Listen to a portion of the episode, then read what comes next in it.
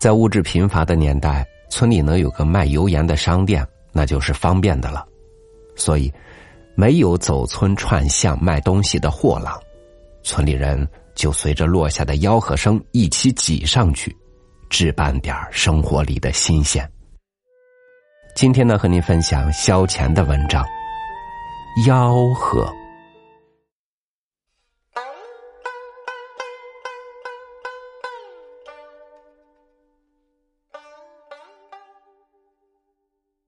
一位二十年代在北京做寓工的英国诗人奥斯伯特·斯蒂维尔写过一篇《北京的声与色》，把当时走街串巷的小贩用以招揽顾客而做出的种种音响形容成街头管弦乐队，并还分别列举了哪是管乐、弦乐和打击乐器。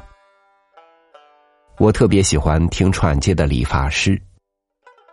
他特别喜欢听串街的理发师手里那把钳形铁旋，用铁板从中间一抽，就会刺啦一声发出带点颤味的金属声响，认为很像西洋乐师们用的定音叉。此外，布贩子手里的拨浪鼓和珠宝玉石收购商打的小鼓，也都给他以快感。当然。还有磨剪子、磨刀的吹的长号。他惊奇的是，每一乐器各代表一种行当，而坐在家里的主妇一听，就准知道街上过的什么商贩。最近，北京人民广播电台还广播了阿龙阿甫夏洛穆夫以北京胡同音响为主题的交响诗，很有味道。由于语言的隔阂，洋人只能欣赏器乐。其实，更值得一提的是声乐部分，就是北京街头各种商贩的叫卖。听过相声卖布头或改行的，都不免会佩服当年那些叫卖者的本事，得气力足，嗓子脆。口齿伶俐，咬字清楚，还要会现编词儿，脑子快，能随机应变。我小时候，一年四季，不论刮风下雨，胡同里从早到晚叫卖声没个停。大清早过卖早点的，大米粥啊，炸油果的，然后是卖青菜和卖花的。讲究把挑子上的货品一样不漏的都唱出来，用一副好嗓子招揽顾客。白天就更热闹了，就像把百货商店和修理行业都拆开来，一样一样的在你门前展销。到了夜晚的叫卖声也十分精彩。馄饨开锅。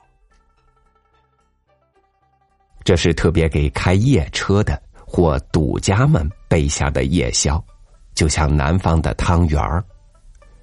在北京，都说剃头的挑子一头热，其实馄饨挑子也一样。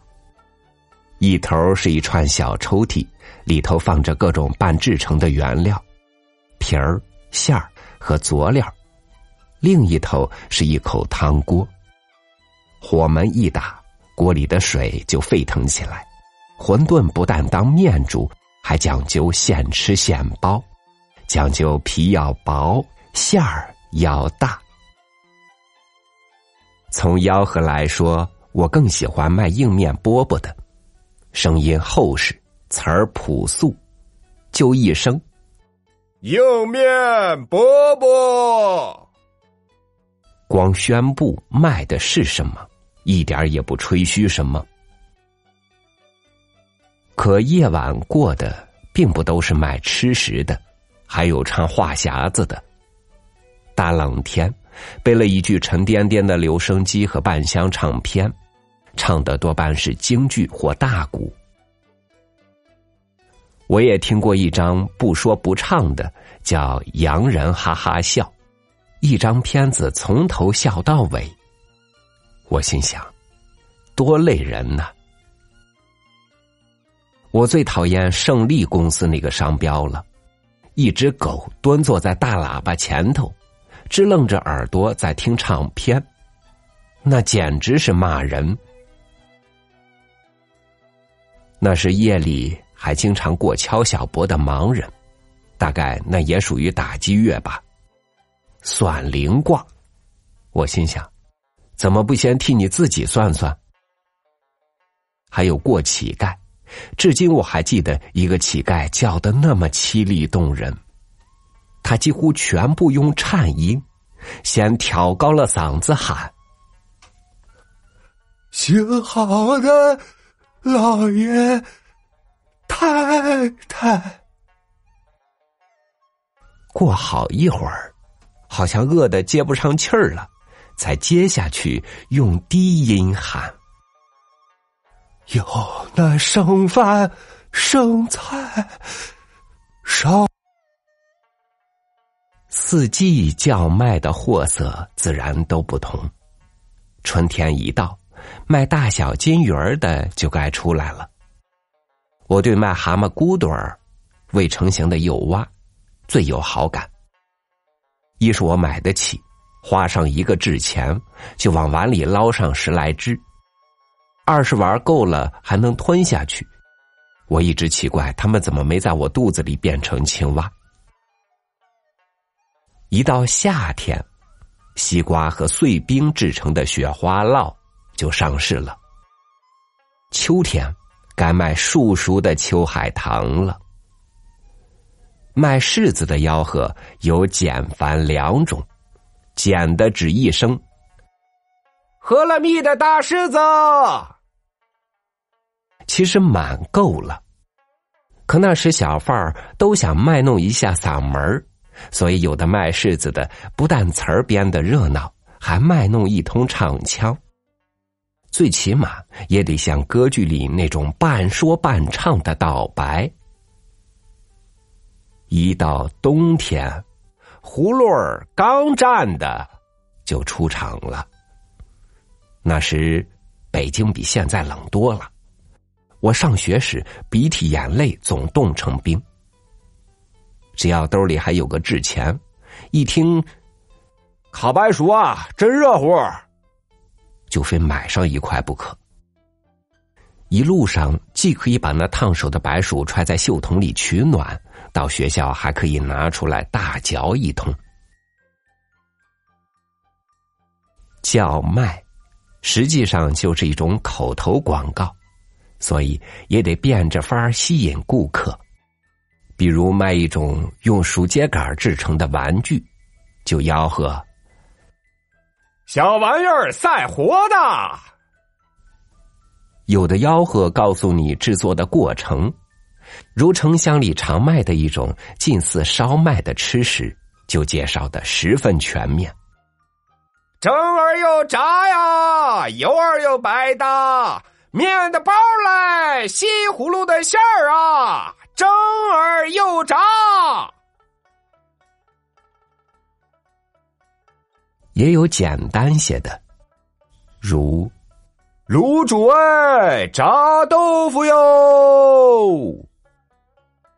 有的借假物形容乙物，如栗子味儿的白薯或萝卜赛过梨，葫芦儿。冰塔儿，既简洁又生动，两个字就把葫芦形容的晶莹可人。卖山里红的，靠戏剧性来吸引人。就剩两挂了。其实他身上挂满了那种绳穿起来的紫红色果子。有的小贩吆喝起来声音细而高，有的低而深沉。我怕听那种忽高忽低的。也许由于小时人家告诉我卖荷叶糕的是拍花子的，拐卖儿童的，我特别害怕。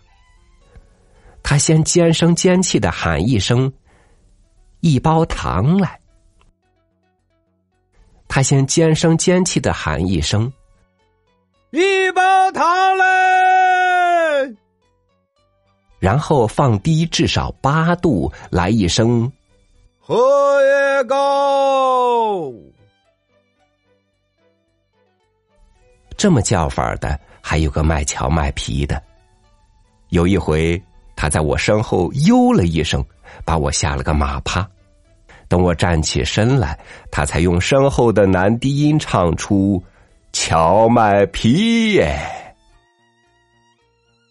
特别出色的是那种合辙押韵的吆喝。我在小说《邓山东》里写的那个卖炸食的，确有其人。至于他替学生挨打，那纯是我瞎编的。有个卖萝卜的这么吆喝。又不坑来，又不辣，两捆萝卜一个大，大就是一个铜板。甚至有的乞丐也油嘴滑舌的编起快板儿。老太太那个真行好，给个伯伯吃不了，东屋里瞧，那么西屋里看，没有伯伯赏晚饭。现在。北京城倒还剩一种吆喝，就是“冰棍儿三分了”，语气间像是五分的减成三分了，其实就是三分一根可见，这种带戏剧性的叫卖艺术，并没失传。